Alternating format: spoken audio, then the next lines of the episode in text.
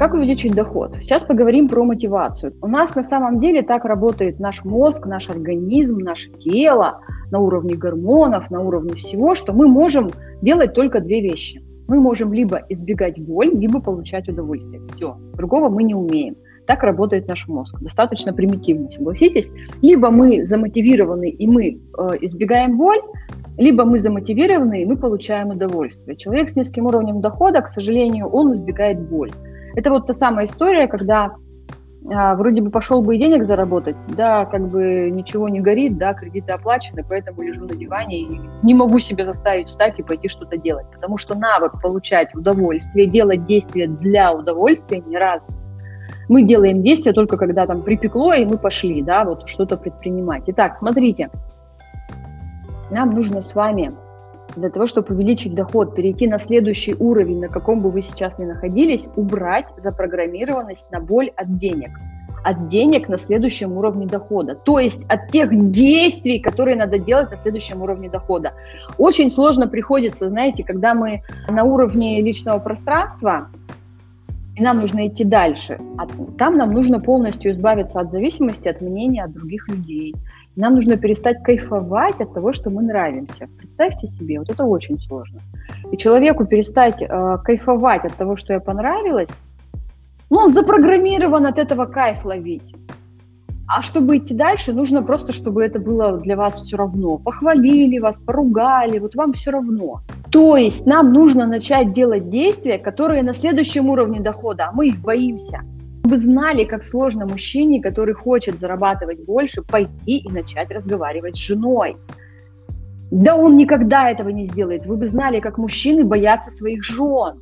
Пойти и создавать отношения на доверии – это самое страшное для него. Он лучше будет сидеть там у себя в офисе целыми днями, что-то делать, выдумывать себе бесконечные командировки или там, не знаю, там с мужиками где-то сидеть, лишь бы не с женой разговаривать. А ему для того, чтобы доход увеличить, надо пойти разговаривать с женой, договариваться, строить отношения на доверии. А он делает все, чтобы избежать боль, вот и все. Понимаете, о чем речь? То есть для того, чтобы увеличить доход, надо убрать запрограммированность от боли, запрограммированность на боль от тех действий, которые нужно делать на следующем уровне дохода, а мы этого очень сильно боимся. И поэтому, смотрите, то есть если мы привыкли получать удовольствие от того, что мы там э, избежали очередного наезда жены, у меня реально был клиент, который, знаете, у него очень толковый вообще молодой человек, фирма, там своя, доход 200-300 тысяч, застрял несколько лет пришел ко мне как коучу, ну, как бы, что делать? Не поверите, с женой начали работать. Жена была тем человеком, который реально выносил мозг. Вплоть до того, что она... Он поехал в офис, она ему звонит и говорит, я тебе все равно не дам работать. И она могла в офис приехать, устроить скандал. Ну, просто вот, ну, вот так вот. И вот представьте, как ему дойти до миллиона, да, где нужно строить отношения на доверие, если ему с ней разговаривать страшно. Для того, чтобы увеличить доход, надо убрать вот эту запрограммированность, и тогда нам не нужна сила воли для того, чтобы разговаривать, строить отношения на доверии, для того, чтобы э, делать те действия, которые нужны на следующем уровне дохода. Мы это делаем автоматически. Если, допустим, до моей программы человек приходит, и он зависит от мнения других людей, может быть, даже этого не понимая, да, то он потом перестает зависеть, и для него уже некомфортно, когда его хвалят. С чего ты меня вдруг хвалишь вообще? Смотрите, идем дальше. На самом деле стать богаче, обеспеченнее не так сложно, как кажется. Доход там вырастает, если убрать вот эти вот самые антиденежные программы, которые нами управляют. И здесь сейчас, на самом деле, я хочу поговорить с вами о такой важной вещи. Мы не замечаем боль от того, что мы находимся на том уровне жизни, где живем. Утенок тоже не замечал боль. Он замечал боль только когда его, ну, другие там на птичьем дворе обижали. Я тоже не замечала боль, когда работала нянечкой. Почему мы не замечаем боль? Смотрите, у нас у всех есть эмоциональные слепые зоны, которые мы не осознаем. Что, что реально чувствуем, что реально делаем, что реально происходит. Это происходит, потому что нами как раз управляют вот эти вот стереотипы мышления, знаете, зашоренность. Все вот нейронные связи одни и те же, одни и те же, одни и те же, все происходит каждый день одно и то же, и мы просто перестаем это замечать, и мы реально перестаем э, замечать это уже на уровне рефлексов, у нас уже не вызывает а, на уровне рефлексов сопротивления, то, что нас там хвалят или ругают, мы реально думаем, да, вот мы какие-то такие, что нас поругали. Ну, то есть такое вот состояние приходит. Это программы подсознания, которые работают автоматически. Убеждения, страхи и желания наши, которые могут возникать, это всего лишь следствие этих программ. Это всего лишь следствие этих программ. Кажется, что само пройдет. Я когда работала нянечкой, сейчас вспоминаю, я реально думала, что вот я такая вот, вот-вот получится, вот еще немножко, и точно жизнь изменится. И вот я сама справлюсь, и само пройдет. Вот это вот все, я реально такая нянечка Бэтмен, которая сама справится, да. Я реально не замечала боли, ребят. Распрограммироваться на самом деле не так сложно, потому что сейчас возможности огромные. Вот, вот теперь важный момент. Вот утенок сам мог бы что-то изменить, как вы думаете? Он реально жил и думал, что с ним что-то не так. Что у него было очень много травм. Сейчас мы с вами как раз и переходим вот к этим вот травмам, которые нами управляют. Почему большинство людей не, уме... не имеют финансовой свободы? Потому что управляют антиденежные подсознательные программы, потому что нарушаем законы денег, мы их просто не знаем. И происходит постоянный тотальный слив денег. Мы с вами сейчас разберем, как, как вот сейчас будем делать диагностику, как вы в своей жизни сможете отследить, вами управляют антиденежные подсознательные программы. Итак, смотрите, 8 признаков антиденежных подсознательных программ. Первое. Ассоциирование с деньгами негатива. То есть вами управляет общественный интеллект, который ненавидит деньги. Ребят, надо смириться. У нас на постсоветском пространстве общественный мозг, общественный интеллект ненавидит деньги. А всех богатых, успешных людей у нас ненавидят. Это так. И, собственно, если вот этот интеллект вами управляет, то, собственно, вы их тоже ненавидите, просто можете этого не осознавать. Это значит, что вами управляет антиденежная программа «Я лучше денег». Очень часто, да, мы, мы себя как-то так проявляем, что, а, ну, собственно, ради денег я вот тут вот, я хороший человек, и ради денег я, знаете ли. Или наоборот, деньги лучше меня, когда мы начинаем как-то там, ну, подстраиваться, да, считаем, что более обеспеченные люди, они как-то лучше нас, ну, вот какие-то такие вещи. Дальше, смотрите. Следующий признак. Деньги не нужны. То есть для проживания привычных эмоций нужны совсем другие вещи. Лавировать, выживать, чтобы похвалили, понравиться другим, купить ребенку одежду, iPhone в кредит. Все, мы кайфуем от жизни. Угу. Это управление антиденежной программой «Деньги не для меня». Дальше.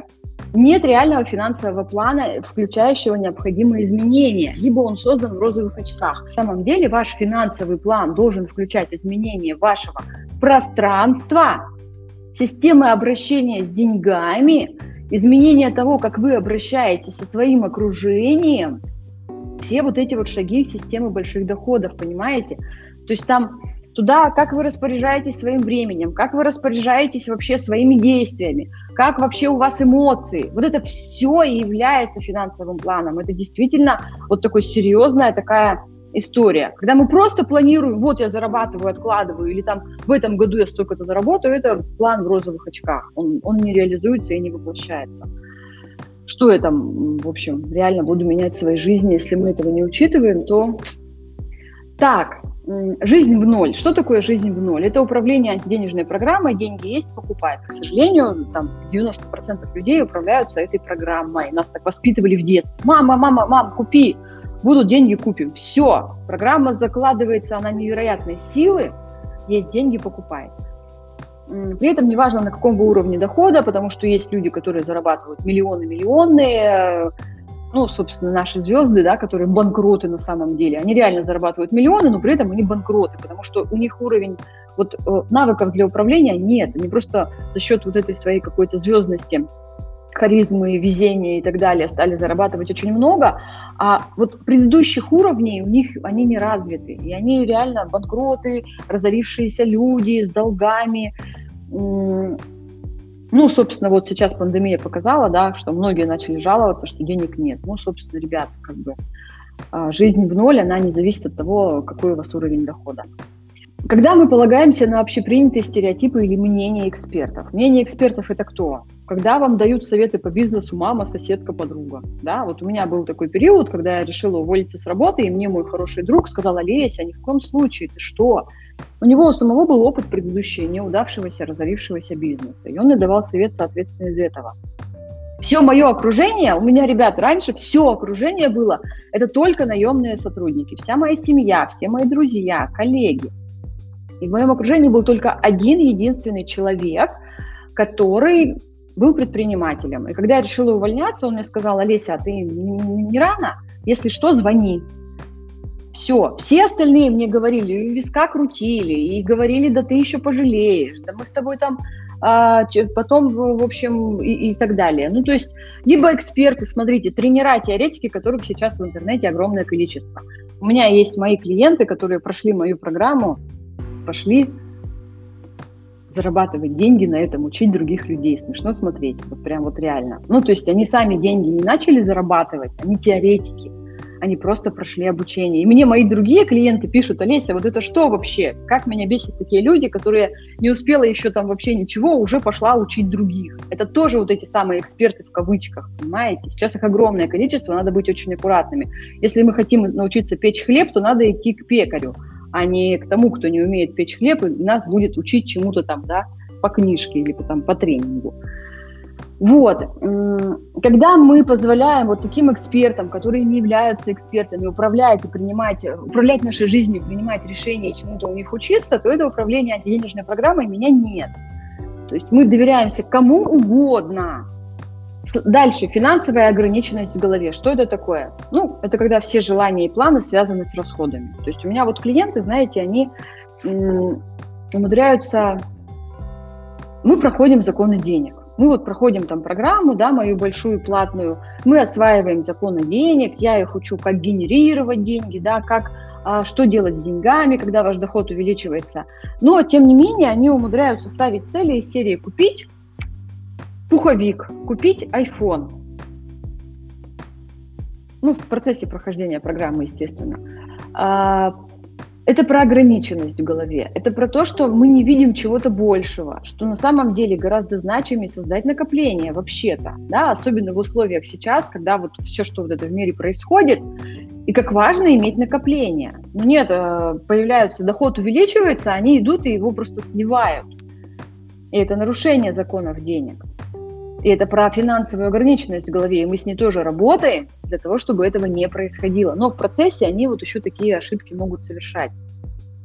То есть наша задача сделать так, чтобы вот а, расширить наше мышление, убрать вот эту ограниченность, чтобы покупка пуховика, айфона была настолько незаметной и незначимой и неважной, чтобы даже в план она, ну, как бы, знаете, ну, вот пошел, докупил и все, и мы вообще про это не думаем, не заморачиваемся, не планируем, мы просто это делаем, потому что, ну, вот, захотели и, и пошли и купили, все, и забыли про это.